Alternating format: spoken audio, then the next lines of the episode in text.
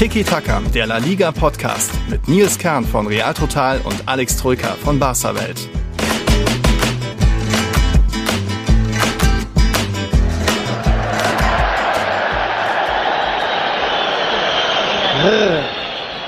Also was ich bisher so hier in Villarreal sehe, ist ganz nett und klingt auch ganz gut, zumindest wenn es jetzt darum geht, mal auf das umgebaute Stadion anzugehen. Willkommen, Ola, hier aus dem Estadio de la Ceramica, beziehungsweise dem Madrigal in Villarreal.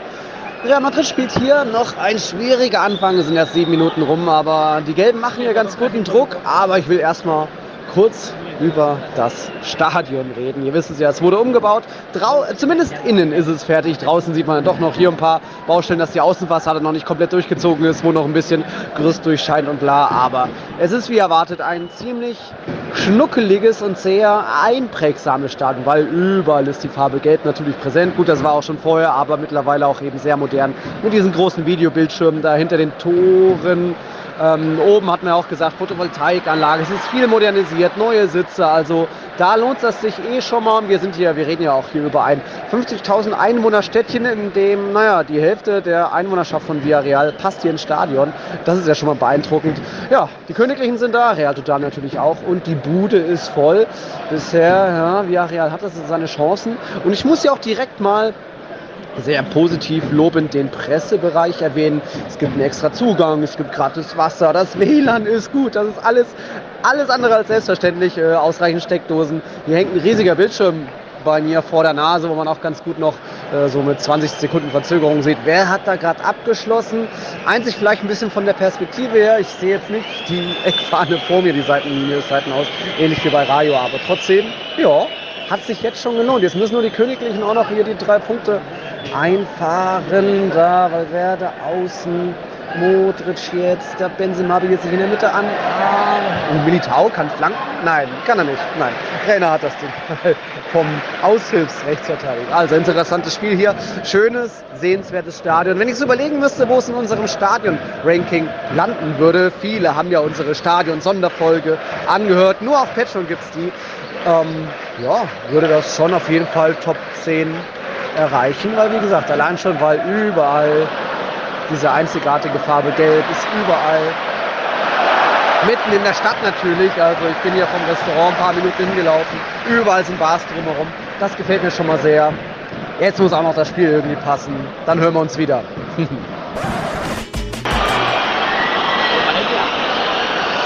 Ihr hört die letzte Minute der Schiedsrichter hat noch eine Minute draufgegeben auf die eh schon siebenminütige Nachspielzeit. Villarreal führt 2-1. Jetzt geht noch ein Thibaut Courtois mit nach vorne in den Strafraum bei der Ecke. Hier wird hinten abgelegt. Asensio darf schießen. Vergibt. Oh, jetzt gibt es tatsächlich noch den Konter. Drei gelbe gegen einen weißen gegen Lukas Vasquez. Courtois versucht mitzusprinten. Aber Flachschuss und der geht vorbei.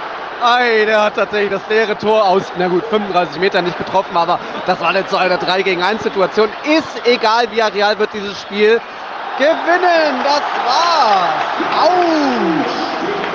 Autsch. Tatsächlich. Hier rasten alle aus. Wen wundert? Sie haben Real Madrid geschlagen. Puh, also, ja, die letzten fünf Mal hat Real Madrid hier nicht gewonnen. Fünf Unentschieden, jetzt mal wieder eine Niederlage. Da ist ein kleiner Angstgegner entstanden und das sogar unter Kike Setien, wo ich eigentlich gesagt habe, der ist mir ein bisschen aus der Zeit gefallen. Hier Thibaut Courtois liegt auf dem Boden, gut, der muss jetzt auch nochmal mit zurücksprinten. Da winken alle Raul Albiol, was hat der für ein Spiel abgeliefert? Gerard Moreno ist hier der Man of the Match, naja, Albiol war schon auch sensationell. Parejo, ein richtig giftiger Spieler. Villarreal hatte alles, was heute Real Madrid gefehlt hat. Mehr Biss, mehr Galligkeit, viel mehr Läufe. Die haben ja Real Madrid teilweise schwindelig gespielt und gewinnen hier nicht unverdient. Also ja, es gab Chancen auf beiden Seiten. Benzema, Vinicius, die haben einiges verballert vorne, aber dann waren es im Endeffekt auch nur drei, vier ganz gute Chancen.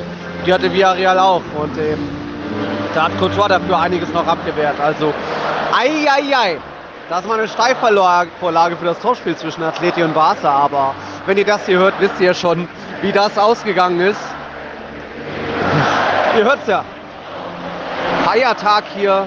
Die Reyes Magos, die drei äh, Heiligen Drei Könige, haben drei Punkte, drei Geschenke nach Villarreal gebracht. Wer hätte das gedacht? Gleich mal nachgeschaut. Tatsächlich, Paddy hat in, hat in 2-1 getippt. Glückwunsch an die vier Punkte. Ist aktuell Spieltagsführender, aber auch das hat sich gleich geändert, wenn ihr das hier schon hört. Wow. Grüße aus dem Material, das übrigens auch schon 100 Jahre alt ist, aber ja, dem Messiah sieht man es so wenig an, aber dem hier, gut, wurde halt renoviert. Facelifting. Und jetzt mit erst einer 2-1 Remontada gegen Valencia zurück eingeweiht und jetzt auch noch Real Madrid geschlagen. Besser geht es nicht. Und damit zurück ins Studio. Tja, liebe Hörerinnen und Hörer, ihr habt es gehört, Nils Kern treibt sich mal wieder in Spanien rum.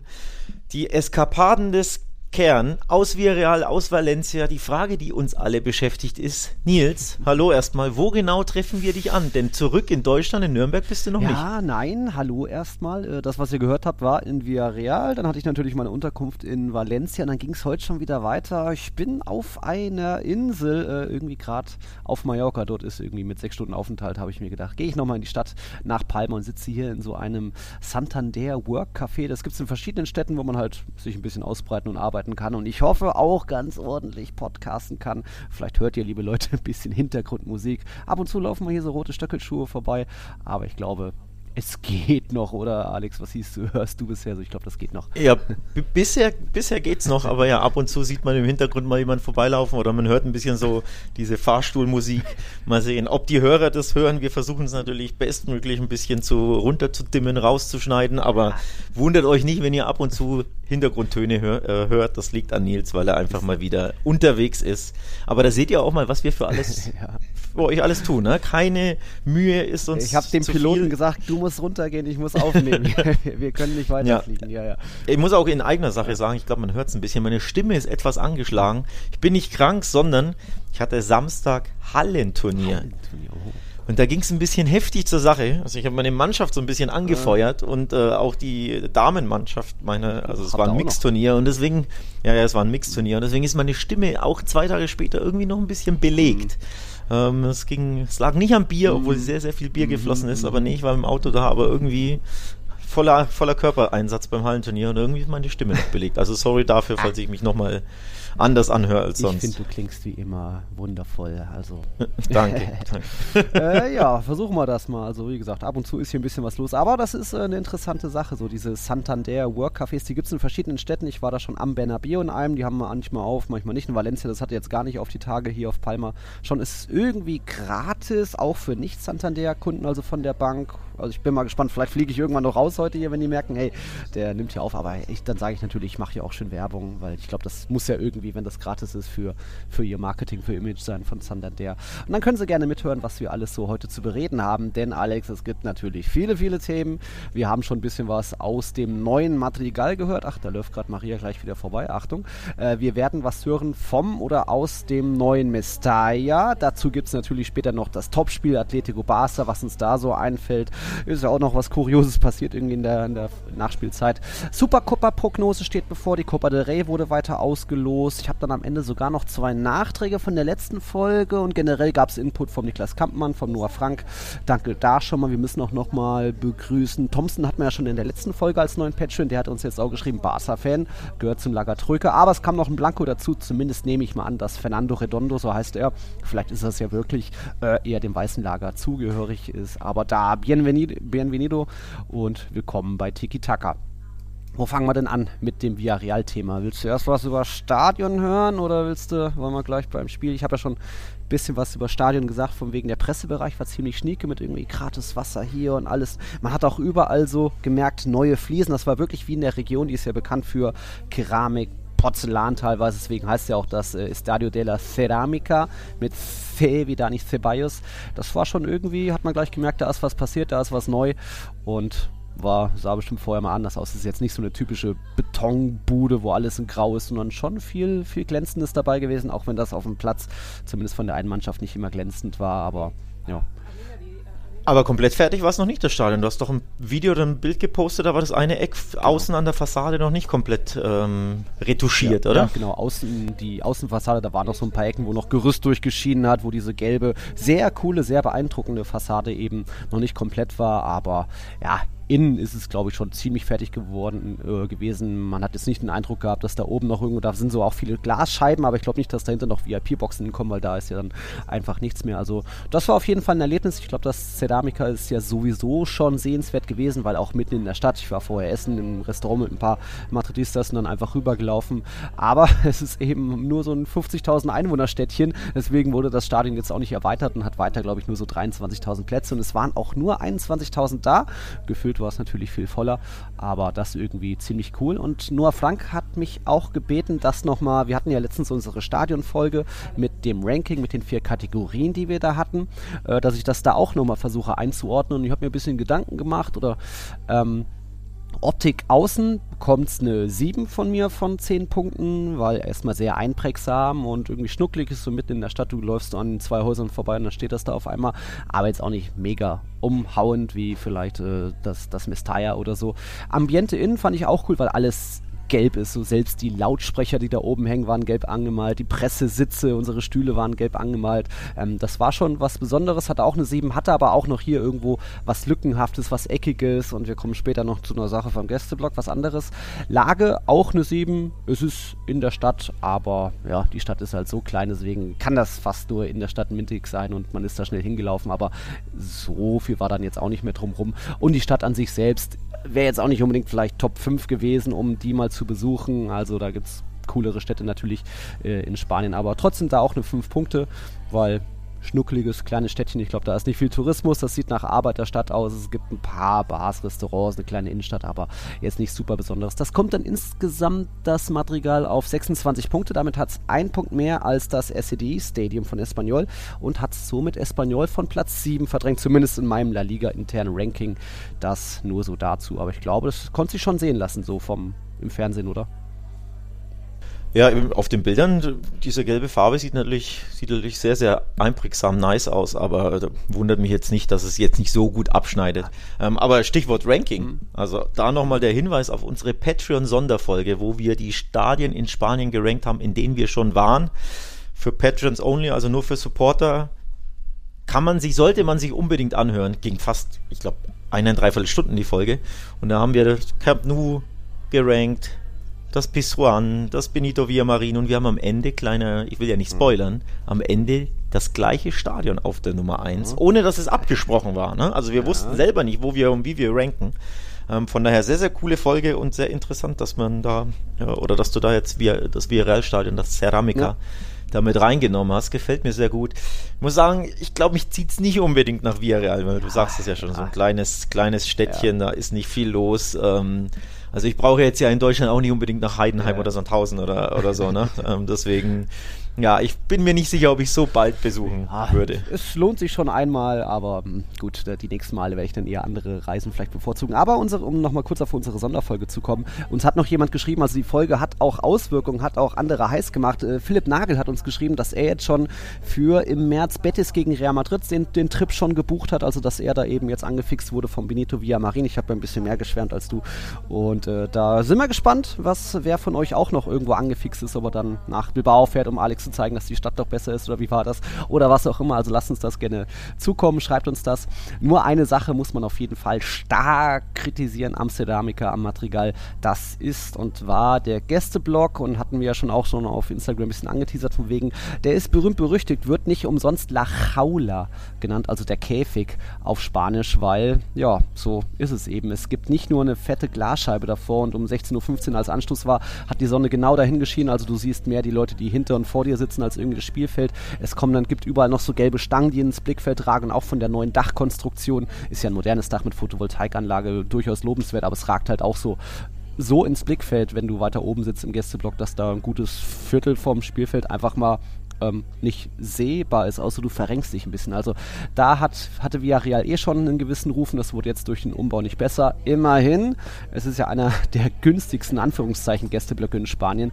60 Euro hat es gekostet, da sagen jetzt manche, was, das ist günstig, ja, weil andere Vereine verlangen einfach noch mehr. Mallorca waren 120 Euro, Atletico und Espanyol, als Real Madrid da war, waren 90 Euro, Sevilla waren 100 Euro. Also das ist eher die, die spanische Kategorie. Ich glaube, Rayo und Villarreal sind da noch mit die günstigsten schlimmsten, wenn es jetzt rein um, um Gästeblöcke geht, wo eben nicht die Auswärtsfans abgezockt werden. Aber ja, da ist, ich glaube, gab es jetzt auch schon einen kleinen Shitstorm auf Social Media oder die AS hat einen Artikel von wegen, da müsste eigentlich der Verband was tun, dass das irgendwie verbessert wird, der Gästeblock da oben. Weil sowohl Scheibe als auch irgendwie Dachkonstruktion im Blickfeld nicht so cool. Und für dich deswegen der schlechteste Gästeblock in Spanien? Schlechter, Schlechter als das Camp Nou, über, über, über, das du regelmäßig lästerst, also über den, ja. den Gästeblock hauptsächlich, ja, ja. ne? Ähm, weil das ja auch nicht, ich war da noch nie mhm. drin, aber ich habe auch schon furchtbare Bilder gesehen, dass da, dass diese Scheibe beschlägt, also allein schon eine Scheibe vor der Fresse ist ja eh schon nervig ohne Ende. Mhm. Dann bist du kilometerweit weg mhm. im obersten Rang, also das, das allein ist ja schon schlimm, aber die Mischung aus allem mit dieser blöden Scheibe und dann beschlägt sie oder, ja, oder Ne, die, die Lichteinstrahlung oder eben in Villarreal dann, dass du ja. ein Drittel des Spielfeldes, ich glaube die, die rechte genau, Ecke war es, ähm, nicht sehen kannst. Das ist ja, das also stelle ich mir wirklich katastrophal, geht gar nicht. Ne? Ist irgendwo auch typisch, wie irgendwie der spanische Fußball und die Vereine da Wert legen auf Gästefans, nämlich gar nicht. Klar, es reisen auch nicht viele, aber wo fängt das jetzt an? Äh, fängt das mit dem Verein an? Liegt das an der Kultur der Fans?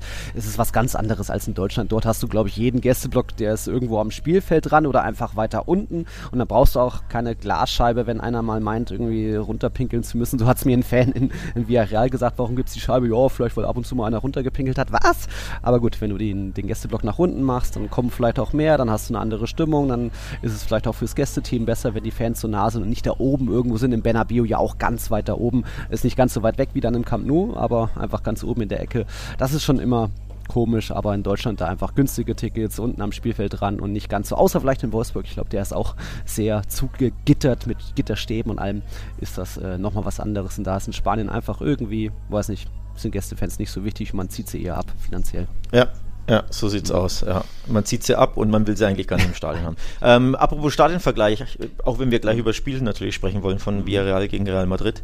Ähm, da du im Mestalla auch warst, will ich kurz wissen, ob deine Punkte Vergabe noch Bestand hat oder ob du jetzt im Nachhinein durch die frischen Eindrücke doch vielleicht anders bepunkten würdest. Hm, ich, also das wo fange ich da an? Ist, wir machen das ja immer unabhängig vom Spiel, was beim Spiel passiert, wie dann auch die Stimmung im Spiel ist. Ich habe mir schon ein bisschen teilweise mehr erwartet, dass mehr vielleicht bei der Hymne mitsingen, aber wie gesagt, das gehört ja nicht in unser Ranking mit dazu. Es ist von außen immer noch sehr geil, weil einfach dieser Balkon und tausend Leute auf der Straße, die auch noch kurz vor Anstoß, das äh, von außen bleibe ich dabei, in das Ambiente auch, ähm, weil es einfach super historisch ist. Es wird 100 Jahre alt, das Mistaya in diesem Jahr. Genauso alt übrigens wie, oder ein bisschen älter als das, als das Madrigal, das auch 1923 eröffnet wurde.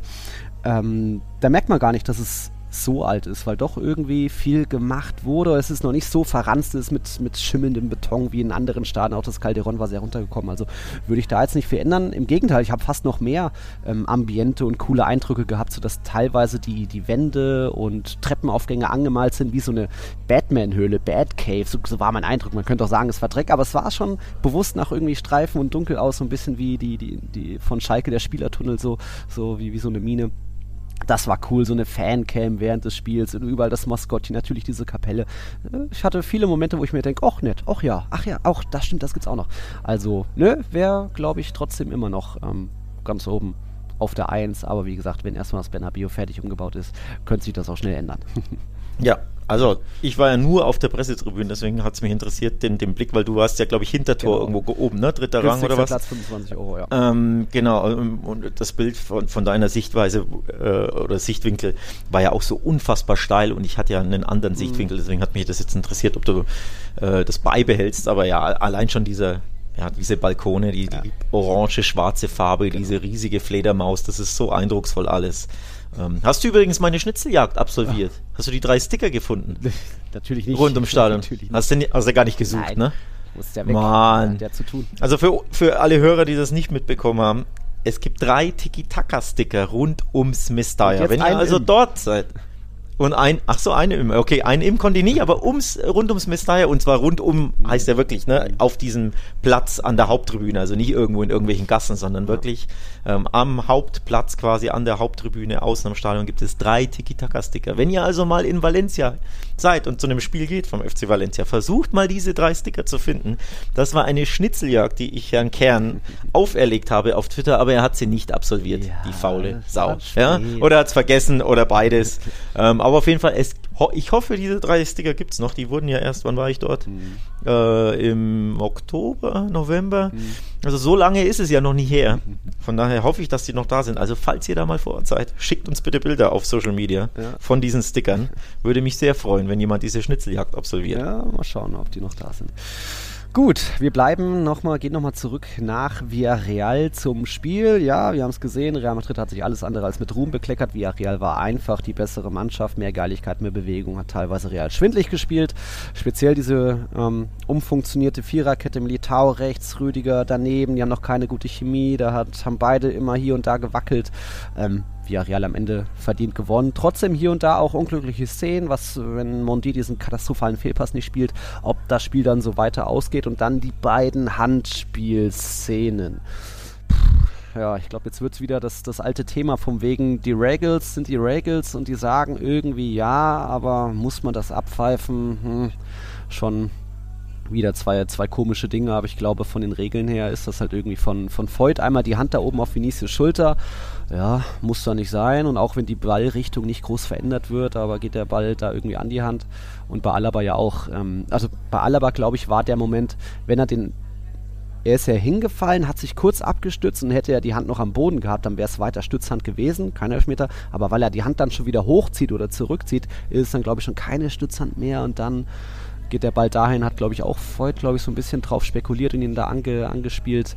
Äh, eklige Dinger, vielleicht auch ein bisschen untereinander Konsensentscheidungen. Wenn man den einen gibt, gibt man dann auch den anderen. Was meinst du zu den Szenen? Du schüttelst den Kopf. Ja, ich, ich schüttel, ich schüttel konsterniert den Kopf, ähm, weil ich glaube, die Spanier nehmen, also das mit Stützhand ist in der Bundesliga so. Ich bin mir nicht sicher, ob es in Spanien auch so ja. ist. Ähm, ich glaube, für die ist es einfach, ja, war ein Handspiel, äh, ist ausgestreckt, da pfeifen wir jetzt rein. Mhm. So. Also die, die Deutschen in der Bundesliga, Schiedsrichter, das Schiedsrichterwesen macht sich da viel mehr Gedanken, hat viel mehr Nuancen und auch viel mehr Fingerspitzengefühl. Ähm, beim Thema Handspiel im Strafraum für die Spanier ist das fast immer ein strafwürdiges Handspiel und ich verzweifle langsam, denn mhm. ganz ehrlich, ich hätte als Schiedsrichter beide nicht gegeben. Ähm, ich bin bei dir, dass beide wahrscheinlich dann eine Konsensentscheidung war, mhm. könnte ich mir gut vorstellen. Bei beiden ist aber, wenn das Hauptkriterium Absicht ist, und zumindest in der Bundesliga ist es das, in Spanien weiß ich es mittlerweile nicht mehr, was das Hauptkriterium ist, weil jede Woche mhm. Quatsch Handelfmeter gepfiffen werden. Aber so wie ich es gelernt habe, und ich habe hier sogar ein Schiedsrichter-Regelbuch äh, hier, ein offizielles vom BFV Bayerischer Fußballverband, äh, das Hauptkriterium in Deutschland ist zumindest die Absicht. Und die Absicht ist bei beiden Szenen nicht gegeben, weil Voigt will einfach nur Vinicius ein bisschen an der Schulter stören. Das ist halt und dann fällt ihm. Ja. ja, natürlich, das, das ja. stimmt schon, aber er, der will da ja. nicht irgendwie den Ball aufhalten, der will Vinicius ja. festhalten oder ein bisschen mhm. hindern, so wie man das als Verteidiger mhm. macht. Und da fällt ihm halt diese, dieser Chipball mhm. versehentlich auf die Fingerkuppe ja. fast schon. Wird ja nicht mal verändert groß. Es ändert sich nichts. Vinicius hat die gleiche Torchance mhm. oder die gleiche Vorlage. Die funktioniert ja sogar, wenn sie mal hat ja die Monsterchance. Mhm. Also es ändert sich nichts an der ganzen Aktion durch dieses unabsichtliche Berühren, Schrägstrich Touchieren des Balls. Deswegen nein, das ist für mich, so wie mein Verständnis von Handspielszenen, ist kein Elfmeter. Mhm. Und bei Alaba, Absicht Hauptkriterium, der Mann stützt sich ab, merkt, dass er hinfällt, merkt, dass der Ball kommt, will aufstehen, mhm. merkt, dass er angeschossen wird, zieht sogar mhm. während des Schusses noch den Arm weg, weil er merkt, ja scheiße, ich werde jetzt hier angeschossen und will das verhindern. Also er versucht alles, um das Handspiel zu verhindern. Es ist keinerlei Absicht, im Gegenteil, er zieht ja den Arm weg, wird dabei angebolzt gibt es wieder Elfmeter. Mhm. Wenn du wieder das Hauptkriterium Absicht darlegst, ist das kein Handelfmeter. Sieht natürlich absolut beschissen ja. aus bei Alaba. Vor allem in Realgeschwindigkeit. Also es sieht ja. ja, und da muss ich ein bisschen den Schiri in Schutz nehmen. In Realgeschwindigkeit, klar, am Fernseher bist du 10.000 Kilometer weg, aber in Realgeschwindigkeit sah es so aus, als hätte er so einen Safe gemacht. Also als wäre er absichtlich irgendwie so. den Ball ge gehalten, geblockt wie so ein halber Torwart. Also es sieht einfach sehr, sehr bescheuert aus, aus Sicht äh, des neutralen Zuschauers oder des Schiedsrichters, aber in Zeitlupe siehst du, der fällt hin, stürzt sich ab, will aufstehen, mhm. merkt, er wird angeschossen und zieht den Arm so schnell er geht weg. Er ist so schnell er kann weg und kann nichts dafür und will das gar nicht. Und wenn du das in Ruhe so analysierst als wahr, ist das keine Absicht, im Gegenteil, und dann sollte das kein Handelfmeter sein. Deswegen bin ich bei beiden Szenen bei, jeweils kein Handelfmeter. Mhm. Jetzt kann man natürlich sagen, naja, es gleicht sich ja aus, ne? den einen, wenn du den nicht gibst dann, mhm. und den anderen nicht, dann steht es weiterhin 1-0, so steht es 2-1. Aber Leute, diese Handspiele, mhm. die bringen mich zum Verzweifeln in Spanien. Ich hätte beide nicht gepfiffen. Ja, ja, weil was, was, hätte Alaba machen müssen? Das ist wieder so ein Moment, wo er sich, wo sich der Verteidiger den, die Arme abschrauben muss und dann mit dem Gesicht auf den Platz fällt und damit es da nicht zu einem Handspiel kommt, weil das war ja dann fast unvermeidlich, weil es aus der Balance kam. Wie gesagt, Regals sind die Regals und so weiter. Und ich glaube, Thibaut Courtois sagte nach dem Spiel auch, von wegen so eine Szene gab es vermutlich auch noch nie und vermutlich werden sie, werden sie uns das im nächsten Sommer zeigen, so als Beispielszene, was passiert ist, wenn dann. Also ja, da war mal wieder irgendwie Präzedenzfall und so weiter und hätte man auch anders entscheiden können. Für mich war eben voll fahrlässig, bitte. Ja, ein Handspiel gab es übrigens auch bei Atletico Barca, ne? wo, wo Savic reingrätscht. Mhm. Dann äh, von ihm selber wird der Ball abgeprallt, aber auch da, wenn du spanische äh, Regelschiri bist, ähm, kannst du auch sagen, naja, er grätscht zwar, will den Ball mit dem Körper blocken, dann wird der Ball abgefälscht, aber in dem Moment, wo er grätscht, hat er die Arme ja auch komplett vom Körper weggestreckt. Mhm. Da gab es auch keinen Handelfmeter. Finde ich übrigens die richtige Entscheidung, dass kein Handelfmeter war. Aber so wie sie ihre Handelfmeter pfeifen, nämlich sobald der, der Arm weg ist vom Körper, egal wie, ob du in der Luft bist, ob du fällst und nicht abstützt, ob du im Laufduell jemanden ziehen mhm. willst oder halten willst, sobald der Ball dich berührt, pfeifen sie wenn sie diese Ma äh, diesen Maßstab anlegen, hätten sie eigentlich bei Savic auch, Klammer auf, fälschlicherweise, Klammer zu, mhm. pfeifen müssen, weil er auch im Moment der Grätsche mit den Armen sonst wo ist. Ja. Ähm, und so richtig so eine Faust macht. Also das mhm. sieht auch komplett bescheuert aus. Ja, aber wie das Thema Bottom Line, oder?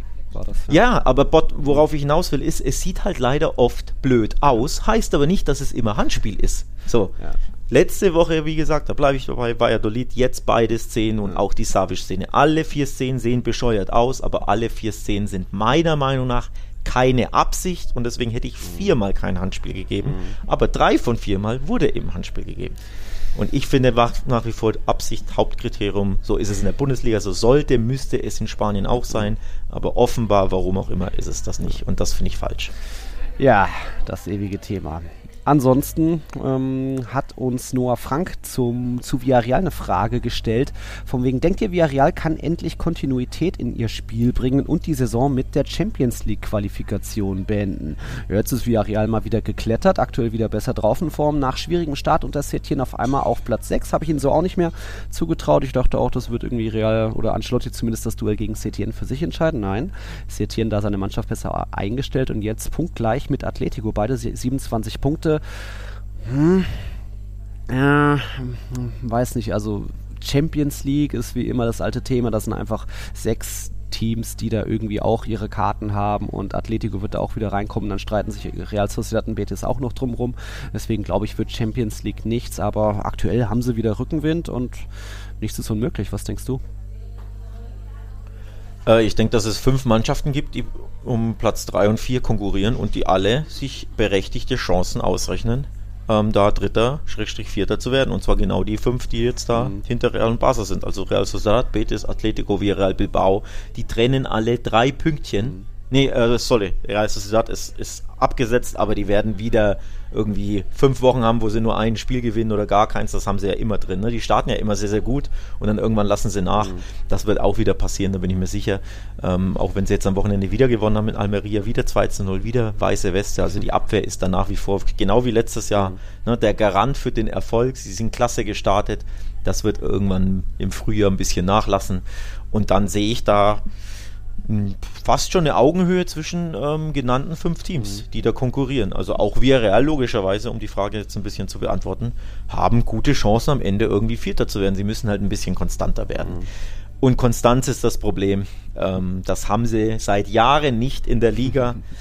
Ähm, auch ein bisschen der Faktor Emery, dass der La Liga nicht immer so super wichtig genommen hat. Wahrscheinlich ja, aber ähm, es ist schwer zu prognostizieren. Ja. Sie haben immer das Potenzial, in jeder Saison Vierter zu werden. Mhm aber es auch Villarreal hat immer irgendwie drei, vier Spiele, wo sie bei Levante, bei, gut, die sind jetzt nicht mehr in der Liga, aber du weißt ja, was ich mhm. meine, bei Cadiz, bei Elche, bei wie sie alle heißen, plötzlich nicht gewinnen, zwei, dreimal in Folge und dann zu Hause irgendwann unter der Woche, wenn sie dann am Donnerstag Europa League oder was auch immer spielen oder, oder Conference League, dann spielen sie in Bilbao, dann gibt es mal wieder eine Klatsche und sowas. Das haben diese Mannschaften einfach immer drin. Das wird eng, glaube ich, bis zum Schluss, aber ich würde vom Gefühl her heute eher sagen, naja, Atletico wird dann doch Dritter mhm. und Betis und Real Sociedad mhm. sollten vielleicht doch einen Ticken mhm. besser sein. Aber das kann alles passieren. Für das gelbe U-Boot spricht zumindest, dass sie jetzt auch schon eine Mannschaft haben, die seit einigen Jahren gut zusammengewachsen ist und auch Albiol Torres konnte ich mich ganz gut von überzeugen. Die funktionieren als Verteidiger-Pärchen da hinten drin. Albiol natürlich ein sensationelles Spiel noch gemacht, aber da ist, glaube ich, in der Mannschaft stimmt es schon mal. Ich hätte jetzt den Trainer ein bisschen unterschätzt, aber wenn auch das irgendwie hinkommt, wer weiß, aktuell einfach auch große Euphorie durch die beiden Heimsiege gegen Valencia Remontada, jetzt den Meister geschlagen also jetzt mit Rückenwind, vielleicht werfen sie dann auch noch Real Madrid aus der Copa del Rey raus. Ist ja auch alles andere als unwahrscheinlich äh, für Real in der Copa del Rey. Aber kalmer, kalmer, schauen wir mal. Ich würde rübergehen nach Valencia dort hatten wir ja auch noch ein Spielchen und dort hatte ich mir so gesehen zwei Stadien angeschaut. Erstmal die Stadt, wow, ich war jetzt auch, glaube ich, das letzte Mal 2019 dort oder so. Wunderschön, einfach frech, wie alle Bäume voller Orangen sind oder Mandarinen und man denkt einfach, wie viel Sonne ist denn hier noch, selbst im Januar jetzt? Also es liegt gar nicht groß an den Temperaturen, auch wenn 18 Grad ziemlich angenehm waren, aber überall diese vollen Orangenbäume, keine grauen Häuser, alles irgendwie ganz weiß oder schön oder farbig bunt. Das ist schon hat mich mal wieder beeindruckt, so Sevilla und Valencia. Ja. Der Hammer. Diese Orangenbäume sind so geil, ne? Das, das, das ist irgendwie Sonne für die Seele. Ja. Ähm, ich habe eine gepflückt. Also Sonne strahlt ja auch, aber, aber trotzdem einfach, dass man die sieht, ne? Das ist, das macht ein, ein schönes, wohliges ja. Gefühl. Das ist wirklich, wirklich was Besonderes. Ähm, eine habe ich gepflückt, bei mir, aber super sauer. bei mir waren sie, glaube ich, noch grün. Ich weiß es gar nicht. Da war es Limetten, oder? kann, auch, kann natürlich auch sein. Hätten wir mal den Tequila mitgenommen. Weiß ich jetzt auch nicht mehr so genau. Nee, aber äh, ja. Und Stadt? Traum. Ja, nach wie klar, vor. Also ja. überall, um jede Ecke läuft man und denkt man sich, wow, genau, genauso schön wie Madrid, nur eben noch ein bisschen mediterraner, sauber. Und mittlerweile sehr viel, also da auch ein Unterschied zu vor 2019, als ich das letzte Mal da war, sehr viel äh, Mobilität hat sich verändert. Dass viele Plätze, wo vorher drei Straßenspuren waren, jetzt höchstens nur noch eine Spur und die auch nur, nur, nur für Busse und Taxis, also dass da viele Fahrradwege entstanden sind, viele Plätze, wo jetzt einfach die Leute rumlaufen, wo vorher eine Straße war, sehr grün natürlich. Ähm, sehr, sehr beeindruckende Stadt, die da auch, glaube ich, ähm, sehr viel auf Nachhaltigkeit setzt. Man sieht überall so ähm, Plakate, von wegen, was jetzt geändert wird und was wieder neu ist und hier Elektromobilität und da neue Müller, bla. Also hat mich sehr beeindruckt irgendwie, nachdem, obwohl ich eh schon beeindruckt war von Valencia, weil sehr grün und so weiter, kann man empfehlen, müsst ihr euch unbedingt anschauen. Und ich war noch gar nicht bei diesem, also äh, wie, wie heißt diese, diese Ciudad del Arte, wo diese Gebäude sind, die aussehen wie Fische. Hatte ich mir vor ein paar Jahren natürlich angeschaut, da war ich jetzt noch gar nicht. Oder ich bin auch nicht durch diesen Graben gelaufen, wie von dir gesagt, oder wo früher der Fluss lang gelaufen ist. Also Valencia hat noch ja. viel mehr zu bieten, ja, als das, ja. was ich jetzt an diesen drei, vier Tagen gesehen habe. Flussbett wurde zu einem Park umgebaut. Da ist ein Baseballverein drin, da sind verschiedene Fußballvereine, ähm, die teilweise 100 Meter auseinander sind. Ich habe Traum, mhm. ein Traum. Ähm, also Schickes Muss man unbedingt hin, liebe Hörerinnen und Hörer. Unbedingt auf eure Bucketlist, wenn ihr noch nicht war. Mestalla ist eine Reise wert, ja. Valencia ist eine Reise wert. Levante gibt es ja auch noch. Mhm. Es gibt sogar einen Viertligisten, glaube ich, der war jetzt im Pokal. Wie heißt denn der? Mhm. Der hat fast, der hat das gleiche Wappen wie der FC Valencia, ist aber nicht der Jugendverein, also ist nicht die zweite Mannschaft oder so. Ja, irgendwie so was ähnliches. Mhm. Weiß ich jetzt nicht. Ähm, Habe ich jetzt vergessen, ja. wie der heißt. Hat mich aber überrascht, weil ich das erst in Valencia herausgefunden hatte, als ich so geguckt habe, welche Vereine gibt es denn hier? Mhm. Könnte ich irgendwo ein Amateurspiel oder so sehen? Dann bin ich auf diesen Verein gestoßen, der das gleiche Wappen hat wie Valencia, nur ich glaube ein bisschen breiter. Mhm. Also ja. die, das Dreieck mit den, mhm. mit den äh, rot-gelben Farben ist ein bisschen breit, aber auch eine Fledermaus.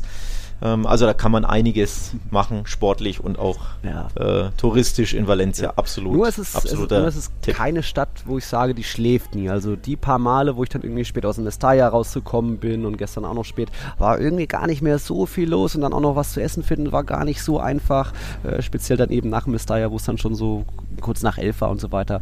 Aber gut, ähm, kann ja nicht, die kann ja nicht alles haben. Muss ja nicht, ist ja auch ne, nur in Anführungszeichen eine Million Metropole und da haben natürlich Madrid und Barcelona Barcelona ein bisschen mehr zu bieten, aber trotzdem fahrt da gerne hin und besucht das Mestalla. Da hatte ich das Glück, dass nicht nur Samstag 16 Uhr perfekte Anschlusszeit in Villarreal das Spiel war, sondern Freitagabend das Spiel im Mestalla zwischen Valencia und dem FC Cadiz. Und wir wissen ja mittlerweile, speziell wir als Real- und Barca-Fans, Cadiz kann ein Angstgegner sein und das gilt auch mittlerweile für den FC Valencia. Also seit Cadiz aufgestiegen ist, hat Valencia kein Spiel gewonnen. Da ist jetzt die Bilanz sogar drei Unentschieden und am Freitag folgte das zweite, die zweite Niederlage für Valencia und dabei hatte Cadiz nur 25% Ballbesitz das ist die ewige Geschichte Aber ich muss schon sagen, auf der Tribüne, ich habe teilweise gelacht, wie, wie schwach Valencia war. Also 75% Ballbesitz, aber da waren einfach nur verzweifelte Fernschüsse dabei. Sie sind nie in eine gefährliche Zone ge gekommen, hatten kaum Kontakte im gegnerischen Strafraum. Und wenn sie dann doch mal irgendwo in einem Bereich waren, wo es hätte gefährlich werden können, dann ist einer gefallen von wegen, ah, ich hole lieber den Freistoß, ich versuche lieber hier was zu schinden. Das war teils blamabel eigentlich vom FC Valencia, wie die da so wenig, ähm, ja, wenn Cadiz ein frühes Tor macht, dann wird es super schwierig, das wissen wir alle, aber Valencia war nie am, nie wirklich nah dran am, am Ausgleich, also ganz schlechtes Spiel von Valencia und das, was dann schon so schlecht war, dass ich, dass ich lachen musste teilweise.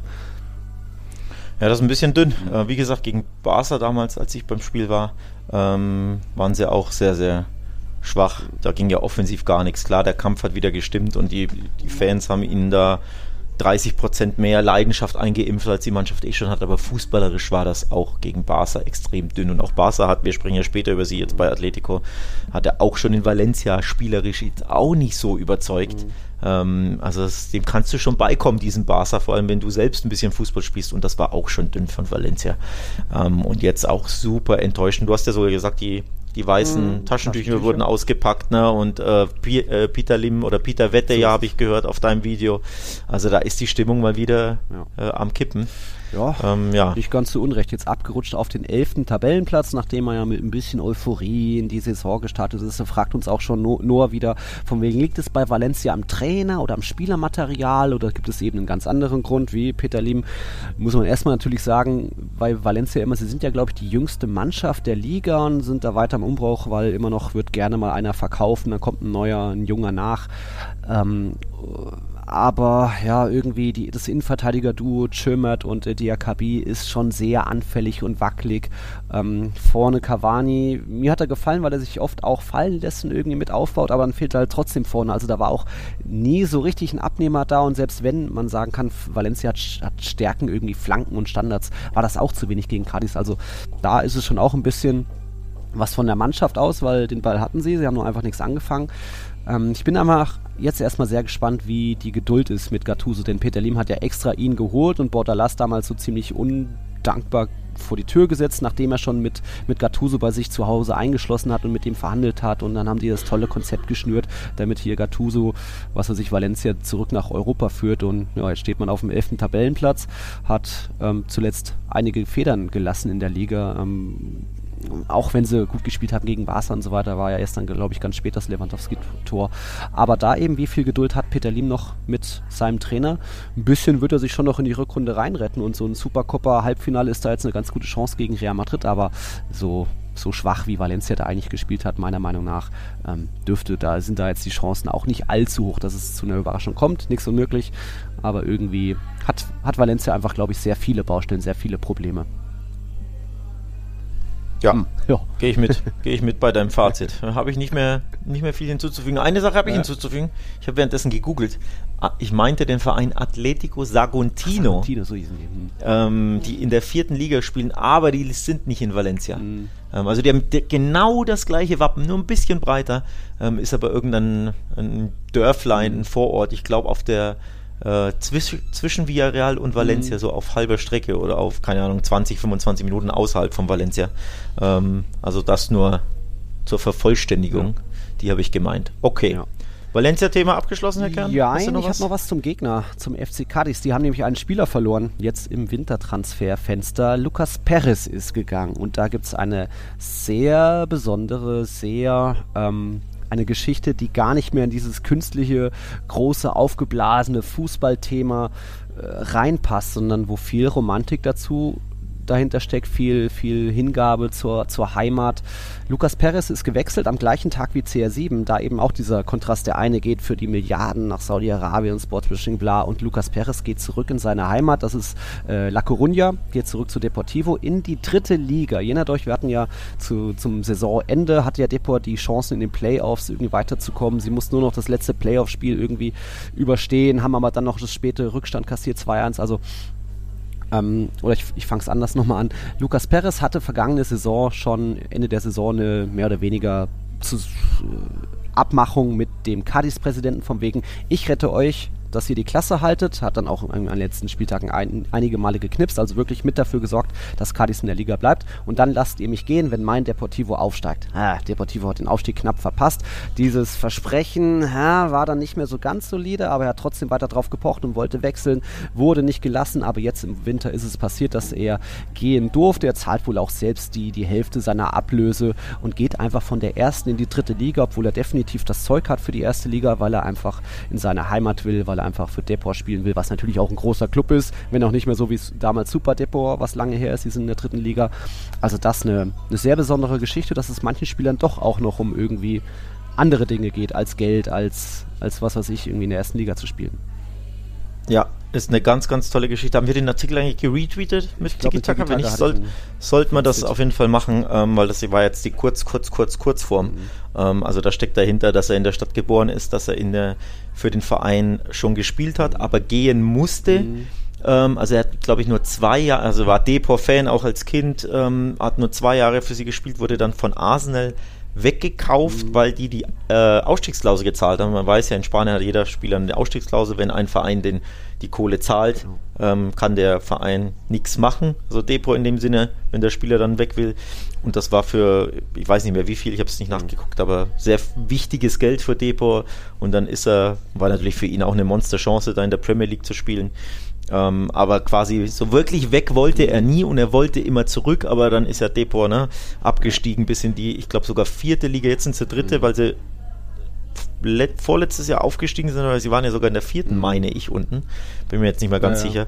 Und dementsprechend, ähm, ja, konnte er nicht immer so zurück, wollte aber immer zurück zu seiner Mannschaft, zu seinem Verein, in seine Stadt und jetzt steigt er ab, freiwillig mhm. zwei Ligen ab, verzichtet auf enorme Kohle. Und spielt wieder bei seinem Depot. Ähm, da sieht man mal, ne? Heimatverbundenheit Verbundenheit mit deinem Heimatort, mit deinem Verein, was, das gibt's schon noch ab und zu im Fußball. Äh, nicht überall. Nicht überall. Nicht bei jedem Spieler. Äh, Ronaldo ist das große Gegenbeispiel, ja. wobei da gibt's ja auch ein argentinisches Gegenbeispiel, das mittlerweile in einer äh, ja. französischen Hauptstadt ja. nicht schlecht verdient, wo man auch sagen könnte, ja, könnte der nicht zu seinem Verein vielleicht zurückkehren irgendwann, wenn er ein bisschen auf Geld verzichtet da gibt es halt auch solche Beispiele und auch solche. Also für mich eine, eine traumhaft tolle, tolle, Story von Lucas Perez. Schwer zu glauben in der heutigen mhm. Zeit, aber eine ganz, ganz schöne ja schöne Sache. der Artikel, den haben wir mit Tiki Taka retweetet, das ist auch schon wieder drei Tage her. Der, der, kam eben von Sid Lowe, kennt man ja, und das hat er bei ESPN geschrieben. Also könnt ihr auch nochmal googeln oder eben auf unserer Twitter-Seite. Lohnt sich sehr, auch wenn es auf Englisch ist. Und dann noch gleich die, die, die, was dann jetzt noch dazu passiert ist in seinem ersten Spiel, was ist passiert. Er hat natürlich getroffen, gleich doppelt. Der Botivo hat 3-0 gewonnen. Die sind jetzt Vierter in der dritten Liga, drei Punkte hinter Real Madrid's Castilla. Also da ist der, der Aufstieg ja auch gar nicht garantiert. Nur der erste hat ja einen direkten Aufstiegsplatz und die anderen, keine Ahnung, vier, fünf Teams Teams, machen mit den anderen vier, fünf Teams aus der anderen Gruppe irgendwie noch die Playoffs. Also äh, ist ja nicht garantiert, dass er nächstes Jahr wieder, wieder zweite Liga spielt, weil die dritte Liga ist ja auch keine richtige Profiliga. Also das ist alles, wie gesagt, tolle Geschichte. Lest euch gerne den Artikel nochmal durch. Lukas Perez mit seinen 34 Jahren da steht scheinbar für, für etwas, was man nicht mehr so oft hat im Profifußball. Gut, und wie kriege ich da jetzt die Überleitung hin zum, naja, zu dem, was noch in Valencia, was ich da noch offen hatte? Ich war, ihr habt mittlerweile gehört, wie es im neuen Madrigal ist. Ihr habt noch nicht gehört, wie oder was am neuen Mestalla ist, am No Mestalla. Viele wissen ja, da war doch noch was mit, mit neuem Stadion beim FC Valencia. Ja, das, das alte Mestalla, 100 Jahre alt und das wird auch jetzt noch seine Jahrhundertfeier natürlich bekommen bald. Aber da war doch mal was mit dem neuen Stadion. Weißt du noch, Alex, wann der Baubeginn war vom neuen Ich, ich hätte es nicht gewusst, hm. aber ich habe deinen Tweet gesehen, gestern oder heute. Äh, ich meine, er war 2007, 2007 oder 2009, ja. eins von beiden. Und das hätte ich nicht Heftig, gedacht, ne? dass das. Alter, wir haben 2023, leck mich am Fuß. Ja, das gibt's ja nicht. Also ich hätte jetzt irgendwie so, wenn ich den Tweet nicht gelesen hätte, hätte ich gesagt, ja, okay, das ist jetzt schon lange her. Wahrscheinlich hätte ich zehn Jahre ja. gesagt, das ist her. Aber Alter, 2007. Wahn, Wahn, Wahnsinn. 2009. Und das modert vor sich hin, das Ding, ne? Ja, so mehr oder weniger. 2009 war dann der Baustopp, also seitdem ist nichts mehr passiert. Und bei meiner äh, Umfrage auf, äh, auf, auf Instagram hatten auch nur irgendwie so, so ein Viertel rum, hatten dann 2007 richtig gemacht, weil ich auch gefühlt hätte, ja, so, sagen wir mal 2010. Nee, 2010 war der Plan damals, dass es fertig soll. Dann war 2009, kam dann irgendwie Weltwirtschaftskrise, Immobilienblase geplatzt. Also es lag nicht nur am Verein selbst, aber irgendwie was mittlerweile alles so passiert ist, so alle paar Jahre Jahre hat man mal wieder eine Mitteilung von wegen, okay, jetzt geht's wieder los, in zwei, drei Jahren soll es dann fertig sein. Das ist jetzt schon so oft passiert. Der FC Valencia hat seit äh, 2009 fünf verschiedene Präsidenten gehabt und irgendwie auch jetzt im vergangenen Sommer hieß es, von wegen im Oktober 22 wird weiter gebaut, damit es im Sommer 25 fertig ist, 350 Millionen Euro die Kosten.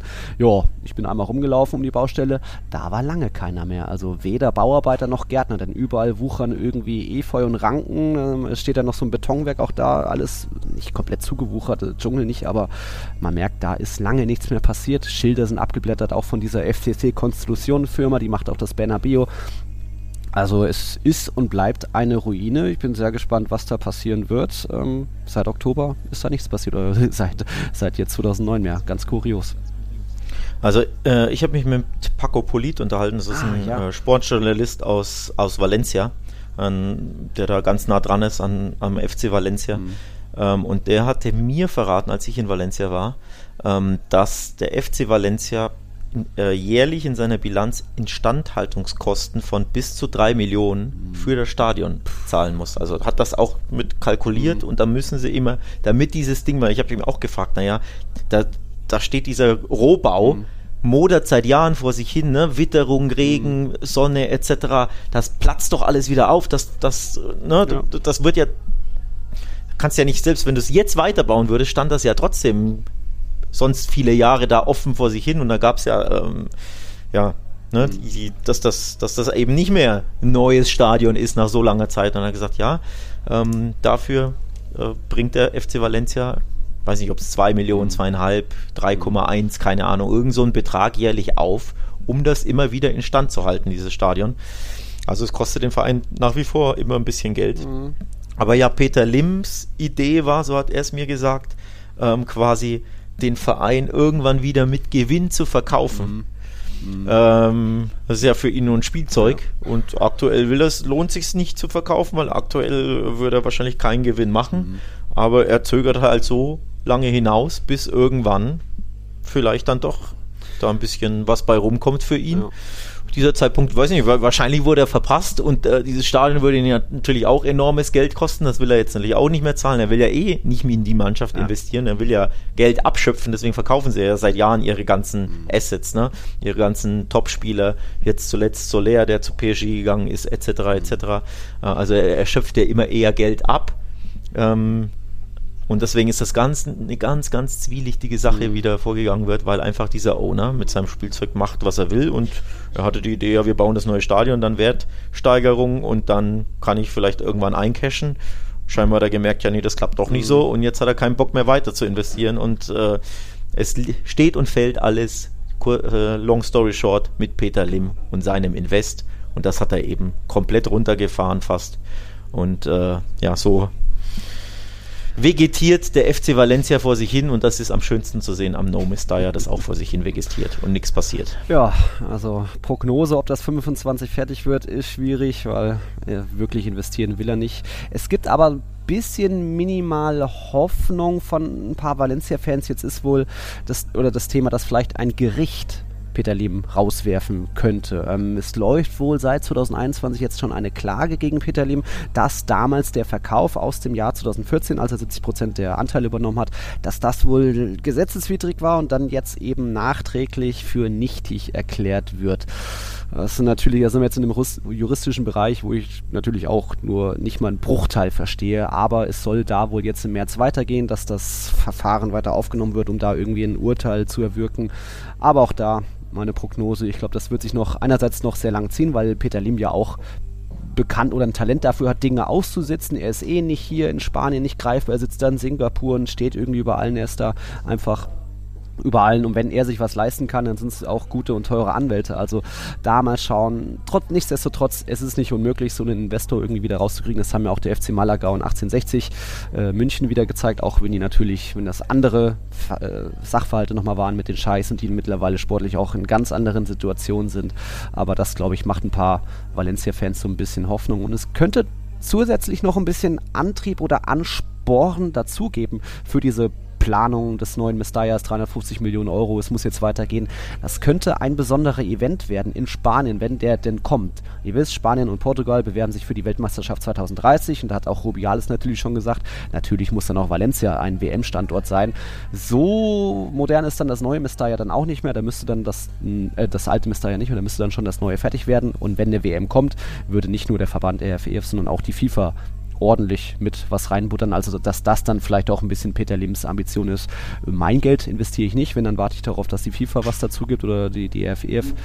Aber das ist alles noch Zukunftsmusik, denn es gab ja auch Geld jetzt von diesem umstrittenen CVC-Deal, wann war es, Sommer 22 oder 21 sogar, wodurch ja auch viele Vereine am Stadion was gemacht haben. Villarreal hat umgebaut, Mallorca baut immer noch um, Celta baut immer noch um, Levante hat auch was gemacht und so weiter.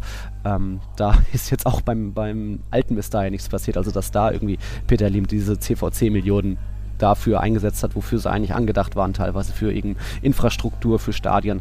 Also ihr merkt, ein ganz großes, schwieriges Thema. Aber jetzt habt ihr mal wieder gehört, 2007 hat es angefangen und irgendwie ist da keine, keine wirkliche Besserung in Sicht. Naja. Dann werden wir mal wieder sportlich, oder Alex?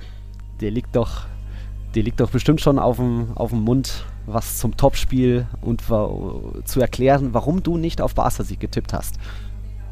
Ja, weil ich eigentlich fast richtig getippt habe. wenn Araujo nicht so ein Monster ist, das hier allgegenwärtig auf der Linie in der 92. Mhm. oder was auch immer rettet, dann ist ja genau mein Ergebnis korrekt vorhergesagt, das 1 zu 1. Ja. Ähm, und ganz ehrlich, sportlich gesehen wäre, glaube ich, das Unentschieden das gerechte Ergebnis gewesen. Ähm, in einem sehr umkämpften Spiel, in einem echten Partidasso, zwar jetzt nicht mit so vielen Mega-Torszenen, mhm. Aber was da an Tempo und Intensität drin war und Kampfeskraft vom, und, und Einsatz von beiden Seiten, das war schon schön anzusehen. Wie gesagt, fußballerisch sehr viel Luft nach oben. Bei Atletico verwundert das natürlich nicht. Mhm. Ähm, bei Barca verwundert das ein bisschen mehr. Da würde man sich, glaube ich, fußballerisch ein bisschen mehr wünschen. Vor allem so in den, naja, 60 Minuten nach der ersten guten halben Stunde. Da war ein bisschen mhm. fußballerisch dünn. Aber da war schon Zug drin und das war schon ein flottes Spiel und schön mit anzusehen, fand ich grundsätzlich aus Barca Sicht schön mit anzusehen, wie die Mannschaft fightet und kämpft und alles reinhaut. Und dass sie dann eben auch eine nötige Portion Dusel haben und auch ein Quäntchen Glück und auch äh, sich das Ding ähm, ja, über die Zeit retten. Mhm. Dieses 1 zu 0 mit viel Fighting Spirit und Einsatz, das ist fürs Mannschaftsinnenleben, fürs Selbstvertrauen, fürs Selbstbewusstsein dann schon, schon sehr, sehr wichtig für ein, für ein Team. Ähm, von daher ja, fußballerisch Luft nach oben, aber schon ein schönes Party das so für den neutralen Fan, glaube ich, weil da da war einiges drin. Ja, und wer jetzt sagt, ja, da hätte Barca mehr Fußball machen können, zeigen können. Barca hat sich ja jetzt auch ähm, verändert oder Xavi eben auch setzt auch auf andere Dinge. Also wir hatten ja schon gegen Mallorca und gegen Valencia knappe späte Siege, wo einfach Barca auch mehr Fokus auf Kampf, auf Einsatz hatte und jetzt auch. Also in dem Spiel mehr doppelt so viele Fouls als Atletico zu haben, muss man auch erstmal schaffen. Also Barca ist da einfach viel galliger mittlerweile, wird anders eingestellt von, von Xavi und es führt ja zum Erfolg. Also es waren nicht nur Big Points jetzt gegen Atletico, sondern wie gesagt auch Mallorca und Valencia Valencia. Damals hatte, noch, hatte man noch Lewandowski, der, der hat jetzt gefehlt, aber trotzdem reicht es irgendwie zum Sieg. Und ja, es ging hin und her, aber trotzdem waren von Atletico ist mir jetzt als große Chancen nur der, der Jiménez-Kopfball in Erinnerung und natürlich am Ende da nochmal Griesmann, den Araujo von der Linie kratzt. Ansonsten auch mehr so Fernschüsse von irgendwie Molina und so. Deswegen, ja, ein Unentschieden wäre verdient, aber Atletico ist da auch wieder vielleicht nicht selbst schuld, aber Barca hat halt den einen Moment, waren sie da und das reicht halt. Also. Da, da, merkt man, dass ein Madridista spricht. Ne? Das sind ja eure, eure, eure Siege, sind das, eure Blueprint-Siege. Ähm, ja, aber das, das ist, ich spreche jetzt auch mittlerweile wieder als Fußballer, weil ich ja selbst, wie gesagt, ich hatte Hallenturnier am Samstag mit meiner Mannschaft. Wir haben auch das letzte Spiel 2 zu 0 gewonnen in der Halle. Das war kein Hallenbudenzauber, Tiki-Taka, mhm. sonst was. Wir haben gekämpft und sogar gegrätscht in der Halle. Sogar ich habe gegrätscht, muss dir vorstellen. In der Halle grätschen. Ist ja eigentlich eh verpönt. Ähm, aber so haben wir das Derby gegen unseren Erzfeind Lokalverein äh, gewonnen, weil wir über Kampf mhm. ins Spiel fanden, diese abgedroschene Floskel. Aber für, ein, für eine Mannschaft ist das so wichtig, solche Spiele dann zu gewinnen, wo du auch nicht glänzen kannst, wo du nicht gut im Spiel bist oder wo du nicht dein typisches Spiel aufziehst, sondern wo du irgendwie ums Überleben kämpfst und wenn du dann dieses Ding eben über die Zeit rettest, dann gibt dir das so einen Push. wie gesagt, für die Kabine, für, für, für die Mannschaft an sich mhm. ähm, ist das super wichtig und das sollte man wirklich nicht unterschätzen. Natürlich kann man immer meckern, ja, das war kein guter Fußball, das stimmt ja alles. 30 Minuten fand diese Klasse oder 20, ich weiß nicht mhm. genau, wann das Führungstor fiel, ne? irgendwie um die 20. rum. Ab dann kam ja Atletico erst richtig ins Spiel und dann hätte Atletico definitiv seinen Ausgleich verdient gehabt und dann war es recht dünn von Barca, das stimmt alles. Aber keinesfalls sollte man unterschätzen, wie wichtig es ist für eine Mannschaft, so ein Spiel auch genau so mhm. zu gewinnen. Das sind die Siege, die Meistermannschaften ausmachen. Am Ende einer sehr langen, kräftezehrenden Saison. Eine Mannschaft, die nach wie vor im Umbruch ist, die sich finden muss, die talentiert ist, aber eben noch nicht so gewachsen ist als, als Team mit nach wie vor einem recht neuen Trainer, der erst ein Jahr zusammen ist. Diese Siege sind unbezahlbar wichtig bei einem Top-Konkurrenten, bei einer Top-Mannschaft auswärts im Metropolitano. Brutal wichtige drei Punkte. Und ja, auch das Zustandekommen ist genau auf die Art und Weise ist brutal wichtig. Denn du hast immer wieder Spiele, da kannst du nicht glänzen und da musst du sie irgendwie über die Zeit retten und du musst über den, über den Kampf kommen. Ähm, und das haben sie geschafft. Und deswegen gehe ich mit einem positiven Gefühl raus, auch wenn es fußballerisch nicht positiv war. Aber genau solche Siege sind es, die am Ende zu Meisterschaften führen können. Ja, Kampf ist das eine und Einsatz und Feuer und bla. Und unser Patron Niklas Kampmann hat auch noch eine Sache gefunden und damit auch, glaube ich, ziemlich äh, ins Schwarze getroffen. Er schreibt, die Defensive macht zurzeit einfach den Unterschied. Auch wenn Barca nicht immer gut im Raum verteidigt, haben sie hinten gute Spieler wie Kunde, Raucho, Testegen, die durch gute Rettungsaktionen mehrfach glänzen. So wie letzte Saison bei Madrid, Couture und Militao. Deshalb sehe ich Barca auch als klaren Favorit auf den Titel, da sie stabiler sind und eine größere ihre Leidensfähigkeit besitzen. Ja, hat man nichts hinzuzufügen, oder? Also das ist kann, aktuell. Kann man genauso bilanzieren. was, was will man noch? Ja, nee, finde ich, finde ich, hat er, hat er sehr schön zusammengefasst. Klarer Favorit für mich jetzt nicht, das ist trotzdem Augenhöhe. Aber die anderen Punkte, das ist genau das. Eine Saison ist so lange erst jetzt, erst recht jetzt mit dieser WM mitten im, im Winter, ist der Spielplan nochmal zusammengequetscht. Ähm, du hast kaum Ruhepausen auch durch die bescheuerte WM natürlich. Und da ist jeder Sieg sowieso Gold wert. Brauche ich ja sowieso keinem erzählen. Wenn Real dein, dein Erzfeind ist oder in dem Fall Barca, hast du eh kaum Zeit durchzuschnaufen. Ähm, das sind alle drei Punkte und jeder Sieg ist Gold wert. Und dann erst recht, wenn du ihn dir so erkämpfen kannst. Das ist für die Moral, für das Selbstbewusstsein einer Mannschaft so, so wichtig. Und natürlich hast du Spiele, in denen du nicht gut Fußball spielst und dann muss die Abwehr dicht halten. Und das ist bei Barca nicht gewöhnlich, mhm. nicht die Norm in seitdem ich Barca kenne. Das ist einfach nicht der Standard. Und bei Real in den letzten Jahren schon. Ja. Das heißt, wenn du das mal jetzt umdrehen kannst, und aktuell ist die Momentaufnahme ja so, die Abwehr ist ja brutal stark in La Liga, der Stegen safe dir, rettet dir immer mal wieder den Arsch oder eben durch einen Monster-Tackle von Araujo im Pokal ja übrigens auch noch auf der Linie da, ja, vor der Linie genau. geklärt. Ich glaube, das hast du, ja, hast du es ja. gesehen überhaupt, das Spiel so. Das sind diese Szenen, die retten dir Siege, die retten dir Spiele. Das braucht jede Mannschaft. Du kannst nicht immer nur spielerisch glänzen. Ähm, erst recht, wenn du Messi einfach nicht mehr hast, der dir einfach drei Jahre den Arsch gerettet hast in Spielen, in denen du einfach nicht gut warst.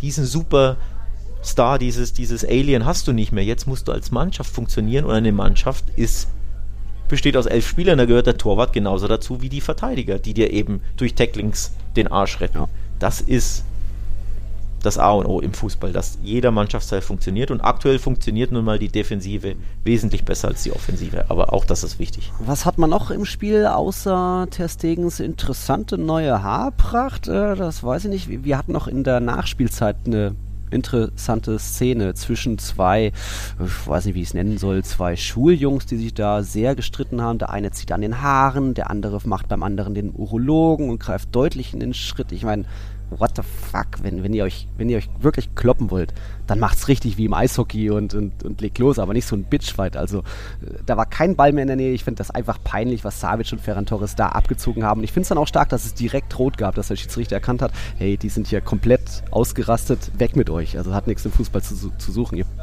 Bitches. Naja, was meinst du? Ja, war, war eine witzige Szene, ne? ähm, ja, weiß ich nicht, was ich dazu sagen soll. Das war, man kriegt sich halt manchmal in die Haare. Also nochmal, wir hatten auch Derby so, jetzt. Also. Ja, wir, wir hatten jetzt auch Derby am, am, äh, am Wochenende. Da gab es auch eine, fast eine Mini-Rudelbildung. Der eine hat den anderen gepackt und ey, was willst du, verpiss dich und so. Das gehört halt dazu. Packen, ja, aber doch nicht Im Fußball grundsätzlich. Nee, nee, aber ich wollte nur sagen, das gehört grundsätzlich dazu, wenn, wenn so ein hitziges Spiel ist. Und die beiden haben es halt dann einfach komplett übertrieben. Und ich finde Doppelrot auch dann komplett ähm, angemessen und richtig. Ähm, also man hätte jetzt argumentieren können, ja, vielleicht reicht Gelb, weil beide haben ja das Gleiche gemacht, also sich behagt. Dass Ja, beide die, die gleiche Bestrafung bekommen, finde Ja. ich, finde ich dann gerechtfertigt. Und Rot bei dem, was sie gemacht haben, ist absolut okay. Gehört einfach dazu. Also finde ich, verdeutlicht ja auch zum Beispiel ganz schön, welchen Fighting Spirit Barca an den Tag gelegt hat. Ist ja auch nicht so alltäglich. Also, dass Jordi Alba vielleicht in sowas verwickelt sein könnte, das verstehe ich eher. Der ist eher der Typ davon, aber der eigentlich brave Schwiegersohn Ferran Torres, ne, ist ja schon ein bisschen ungewöhnlich. Für Barca übrigens ja gar nicht jetzt so eine coole Sache. äh, Stimmt. Lewandowski fehlt weiterhin zwei Spiele. Du hast nicht den einen 1B-Stürmer hast du eh nicht. Du hast Ansu, Memphis und Ferran, die alle um diesen Spot kämpfen. Und dass Ferran dir jetzt auch vielleicht zwei, vielleicht drei, vielleicht sogar vier Spiele sperr, äh, Sperre oder vier Spiele fehlen wird aufgrund seiner Sperre, steht ja noch aus, ist schon auch keine so gute Nachricht, ne, personell Mhm. gesehen. Stimmt, stimmt. Okay. Was hat man noch in La Liga? Bei Rayo ist Raul de Thomas endlich spielberechtigt. Ich glaube, die blutige Nase von Martin Preser ist mittlerweile verheilt. Äh, Raul de Thomas wurde nur eingewechselt. Rayo hat trotzdem verloren. Betis 2-1 gewonnen. Die reisen jetzt wiederum ohne Alex Moreno ab, der wird wohl verkauft, also der, der Linksverteidiger. Aha. Und dann, endlich ist es passiert beim FC Sevilla. Wir können gratulieren.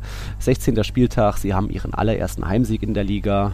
Ich glaube, Getafe da auch ein dankbarer Gegner, auch wenn Majoral da irgendwie zwei dicke Chancen vergeben hat, aber da irgendwie Sevilla jetzt mit Rückenwind durch die Copa del Rey, wo sie sich ein bisschen Selbstvertrauen äh, einimpfen konnten, sind sie da mal wieder aus der Abstiegszone rausgerutscht, jetzt immerhin auf Platz 17. Naja, fällt dir noch sonst was auf aus vom Spieltag? Ja, wann verabschieden wir uns von Elche? Ah. Vier Pünktchen weiterhin kein Sieg, jetzt wieder gegen Celta zu Hause verloren. Eieieiei, da gehen die, da gehen die Lichter ziemlich früh aus, Mhm. ne? Ähm, also da Krisenstimmung, ähm, brutal. Ansonsten Abstiegskampf ist spannend, ne? Celta jetzt gewonnen, Sevilla gewonnen, Cadiz gewonnen, Hoppla, plötzlich Espanyol da unten Mhm. Oh reingerutscht. Ähm, hätte man ja so auch nicht erwartet Mit neuem vor der Trainer, Saison. ne? Mit neuem Trainer, genau, ähm, die jetzt nur gegen Girona nur zu 2 zu 2 aus ihrer Sicht äh, gespielt haben. Ein Ergebnis, das ich meine, ich so richtig getippt habe, Herr Kern. Oder? 2-2 da. Nee, habe ich nicht unentschieden Ja, getippt? ja. Doch, ne, 1-1 hatte ich, also. Ja. Ne? Schön getippt, ein Unentschieden. Überhaupt, ähm, Stichwort tippen. Was habe ich geholt? 15 Punkte. Wie viel hast du? Hast du? 17. 17. Oh, du hast, du hast mehr an dem Spieltag. Du bist Dank Elfter Barca. aktuell. Ich habe auf Barca Sieg getippt. Ja, stimmt tatsächlich. Ne? Wenn Griesmann da das Ding macht, Sieht's anders aus. das siehst du mal. So. Äh, Spieltagssieger war der Kollege Manita Mhm. mit 24 Punkten. Sehr stark getippt. Brutal. Ja, schon der, Äh, ich, dritte Spieltagssieg von Fabi. Also Hut ab dafür. Ja, brutal. Richtig, richtig stark. Richtig stark getippt. Ja, Nur zwei Tendenzen nicht korrekt getippt. Das ist äh, Valencia, da auf Mhm. Valencia und auf Real logischerweise. Ansonsten jedes Spiel von der Tendenz her richtig getippt. Da muss man echt den Hut ziehen. Brutal stark. Heute natürlich noch Athletik gegen Osasuna, aber das ist schwer, sich das noch zu nehmen lassen. Also Fabi, gönn dir auch den dritten Spieltagssieg irgendwie. Ähm, wir haben jetzt kommende Woche wieder was Besonderes. Die Supercopa de España ist zurück. Ähm, da treffen dann Real Madrid gegen Valencia im einem Halbfinale am Mittwoch und am Donnerstag dann Barca auf Betis. Finale wäre dann am Sonntag. Ihr wisst ja, seit 2020 ist die Supercopa, findet die als Final Four Turnier in Saudi-Arabien statt. Bisher waren die Sieger seitdem erst Real, dann Bilbao, dann wieder Real. Die Titelverteidigung gab es zuletzt 2010 und 2011, damals noch Barca. Und ich glaube, das wird irgendwie, ich glaube, irgendwie wird das nichts mit Real. Auch wenn ich glaube, dass sie, dass sie Valencia schlagen werden im Halbfinale, weil Valencia einfach so erschreckend schwach war und irgendwie da noch weniger zusammenpasst, aktuell noch mehr Form verloren haben als bei Real. Heißt wiederum, Real zieht ins Finale ein und wir wissen ja, dass Real Madrid keine Finale spielt, aber das gilt halt irgendwie nicht immer national. Also ich könnte mir vorstellen, dass Barca und Betis es mehr wollen, bla, und da irgendwie generell mehr nach Durst haben auf mal wieder ein Erfolgserlebnis, mal wieder ein Titel und bei Real, ja, die nehmen schon mit, wenn die anderen die Eigentore machen, aber so wirklich Supercopa Bock, hm, weiß ich nicht. Was glaubst du? Ich glaube, das wird richtig hitzig. Also ähm, das Finale spätestens. Halbfinale, wie gesagt, da ist Valencia wirklich ein, ein ja, machbares Los, so nenne ich es jetzt mal. Aber ein Klassiker im Finale, uiuiui. Also dann, äh, glaube ich, bekommen wir ähnliche Intensität wie jetzt am Wochenende bei Athletik gegen Barca. Also da wird sich richtig reingehauen, wenn es den Klassiker gibt. Mhm. Und Betis ist einfach spielerisch sehr, sehr stark. Ähm, also auch die werden da alles geben, um mal wieder einen Titel zu holen. Mhm. Ähm, der Pokalsieger, der amtierende. Also ich glaube, das wird wieder, wie die letzten Jahre auch, ein richtig knackiges Final Four. Wir haben es ja regelmäßig gelobt, wo es stattfindet. Brauchen wir nicht drüber sprechen, das ist sehr, sehr ungeil, um es mal gelinde zu sagen, aber sportlich gesehen ist das immer super spannend, die Supercoppa, weil sich alle Vereine reinhauen, weil du immer äh, ja, Rivalenduelle hast. Ne? Wir hatten ein Madrider Derby, ähm, hatten wir ja schon, wir hatten äh, letztes Jahr, glaube ich, im Halbfinale den Klassiko. Jetzt könnten wir im Klassiko im, im Finale bekommen. Also das wird sportlich, glaube ich, schon super, super interessant. Mhm. Ähm, einen Favoriten kann man da nicht ausmachen. Das ist, also außer Valencia, die würde, da würde ich auch ja. sagen, die würden, egal gegen wen, würden sie verlieren. Da bin ich auch bei dir. Mhm. Ähm, aber ansonsten, also auch Barca Betis zum Beispiel, das zweite Halbfinale am Donnerstag, ich glaube, sportlich wird das richtig mhm. interessant. Denn du siehst ja, Barca ist ja, also den kann man ja beikommen die sind ja zu schlagen, die sind human, auch wenn sie es natürlich jetzt wieder äh, Tabellenführer sind mit drei Punkten ja. Vorsprung, aber man hat ja in den letzten Spielen gesehen, den kann Betis beikommen und Betis ist auch eine tolle Fußballmannschaft, also das wird auch ein Duell auf Augenhöhe, das kann auch, keine Ahnung, 2 zu 2 und Verlängerung, mhm. Elfmeterschießen, ähm, gab es ja zuletzt auch voll oft bei dieser Final Four Supercoppa immer wieder Verlängerungen. Mhm. Ähm, also das sind ja wirklich Spiele, die oft auf Augenhöhe sind. Von daher, ich bin da sehr gespannt. Ich hätte, wie gesagt, jetzt der Zeitpunkt ist komisch, so im Januar und der Austragungsort ist mehr als komisch, aber vom Format her, vom mhm. Sportlichen her, ist das immer wieder sehr, sehr interessant. Ja. Wer sich jetzt fragt, wie man das denn schauen kann, denn die letzten Jahre konnte man es ja nicht schauen. Ich glaube, The Zone hatte das ja richtig äh, boykottiert wegen, wegen Sa Saudi-Arabien. Jetzt kann man es dann doch so halb über The Zone schauen, denn Sport Digital, der Sender, hat die Rechte und Sport Digital gehört oder ist bei The Zone mit drin. Ihr müsst es aber dann irgendwie in der Suche suchen, den Begriff eingeben. Also steht jetzt, glaube ich, trotzdem nicht im Kalender von The Zone, deswegen war das auch bei der Copa Copa del Rey das gleiche. Auch dort hat Sport Digital ähm, die Partien oder die Rechte gekauft, also müsste das irgendwie über die App reinsuchen. Eine andere Option wäre auch irgendwie Bild, wenn man dann Bild Plus Abo, aber ich hoffe mal, das hat keiner von euch natürlich. Also da eben Supercopa und Copa del Rey bei Sport Digital über The Zone. Äh, gibt natürlich auch die Artikel bei Real Total und Barca Welt dazu. Äh, Stichwort Copa del Rey, mhm. Auslosung. Ihr müsst wieder nach Villarreal. ja. ähm, und das ist ja, wann ist die? Eine Woche drauf, oder? Ja, die Copa. Es 17. bis 19. Januar. Die Termine stehen natürlich noch nicht, weil abhängig vom ja, Finale. Aber schnelles Rückspiel. Mhm. Wieder im äh, Ceramica, diesmal aber ohne Herrn vor Ort. Ja, vielleicht, ich hätte vielleicht bleiben können, aber nee. Äh, vielleicht, vielleicht ein besseres oben für die Königlichen, wenn du nicht vor Ort bist. Nee, keine Ahnung, aber auf jeden Fall super schweres Los, ey. Also Barca oh. hatte Losglück. Ich habe die äh, Auslosung nicht live hm. äh, gesehen, weil ich, wie gesagt, beim Hallenturnier war. Aber du hattest geschrieben, der letzte, war das das letzte Los oder wie war das der Drittligist? Äh, Achso, es war Keuta? der letzte Drittligist, ja. Mhm. Wie spricht man die aus? Seuta, glaube ich sogar. Sind, ist es auch Seuta oder Keuta? Nee, Keuta. Nee, Keuta ist es nicht, das ist ja deutsch. Ceuta, Keuta? Ja, egal. Aber auf jeden Fall das mit Abstand leichteste Los. Ja. Ich will jetzt nichts jinxen, aber nur, ja. das sind ja nur Zweit- und Erstligisten drin und du, nur ein einziger Drittligist und du ziehst den Drittligisten. Also natürlich hattest du Losglück. Also da sollte Barca weiterkommen. Atletico sollte auch weiterkommen bei Levante beim Zweitligisten. Äh, ich tippe tatsächlich schon, wenn ich jetzt gucke, Sporting Gijon Valencia, da gehe ich schon mal auf Sporting. ja, der Zweitligist wünsche ich mir auch. Auf jeden Fall. Äh, Sevilla bei Deportivo Alaves, das kann auch knackig werden. Betis Osasuna, da sage ich mal Betis. Real Sociedad Mallorca, sage ich Real Sociedad. Mhm. Und ich glaube, der Athletic Club aus Bilbao, der liebt ja seine Copa, ja, der schmeißt Espanyol sicher, raus. Sicher. Also mit Abstand das schwerste und knackigste Spiel ist Villarreal Real Madrid. Ja, das äh, stimme ich dir schon mal zu. Auch und wenn man dann berücksichtigt, dass Real eigentlich gar nicht so Bock hat auf die Copa del Rey, dann könnte das mal was wieder, mal wieder was für Villarreal geben. Bei Ceuta nur noch der Hinweis, äh, wer sich jetzt fragt, Drittligist, das sind einer dieser beiden Vereine, die eigentlich auf dem afrikanischen Kontinent sind, mit Melilla so eine Exklave bilden.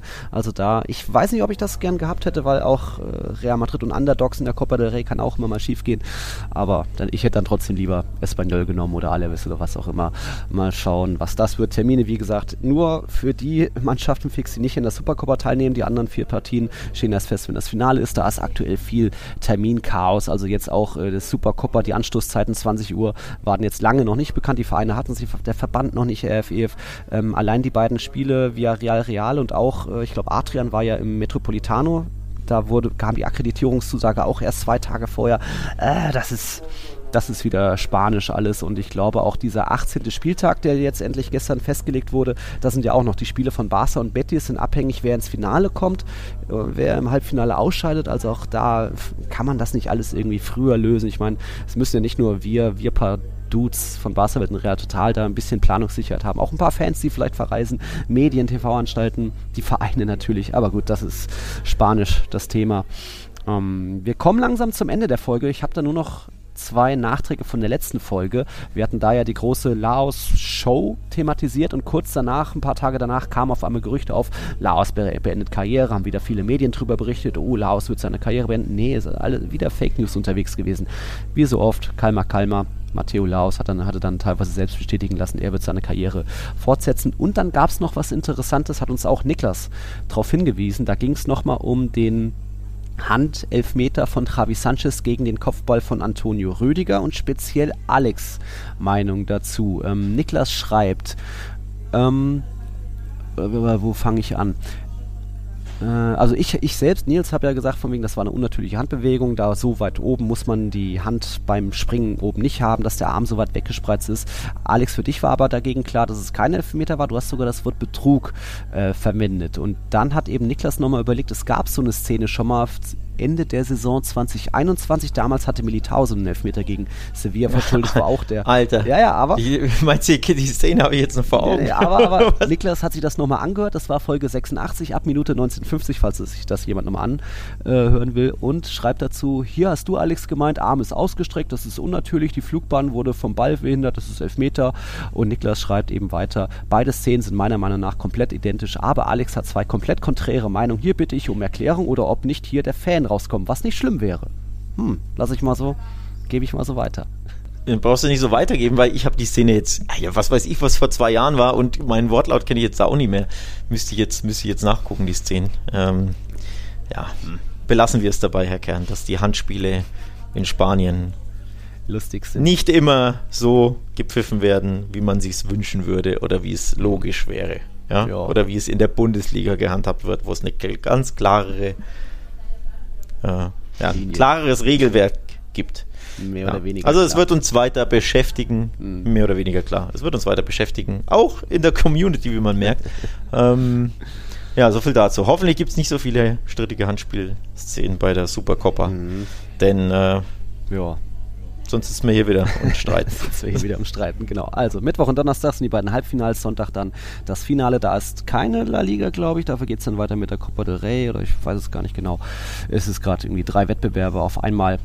Ja, ich gehe dann jetzt mal, mal gucken, ob ich noch an den Strand irgendwo gehe. Hier, wenn ich schon mal auf der Insel bin. Weil der Stadtstrand in Valencia hat dir ja nicht gefallen, deswegen muss ich noch ein Video machen vom richtigen Strand hier auf Mallorca mit ein bisschen mehr Wellen oder was auch immer, die da ja, fallen. Hatte dir gefallen da, diese Einöde? Ja, klar. Also, da ist ja nichts. Ja und? Das ist, ist ein großer Strand mit Meer.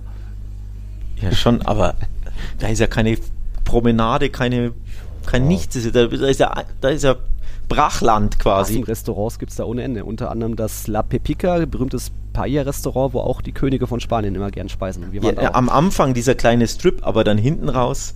Und allein schon dieses Panorama, du hast ja auch diese Baukräne, äh, diese, diese Hafenkräne und alles gesehen muss sie an Cardis denken. Auf der einen Seite sind ja auch, ja. ist ja auch der, der Frachthafen oder was auch immer, ne? Ähm, also nee, ich bin, ich war sehr, sehr enttäuscht vom Stadtstrand in Valencia, da bleibe ich dabei. Ich schicke noch was von der Insel von Palma, dann bist du wieder zufrieden. Da ist ja, mach das mal. Mach das mal. Okay, liebe Leute, euch eine schöne Woche. Hoffentlich hat euch die Folge gefallen mit Eindrücken vom neuen Madrigal, neuen Mestalla und alles weitere um Lukas Perez und Co. Wie immer, bunte, bunte Folge, volle Folge. Aber jetzt reicht's, oder? Ja, jetzt reicht's. Dann mal hasta la próxima. Hala Madrid. ciao, ciao. Bis dann. Ciao, ciao.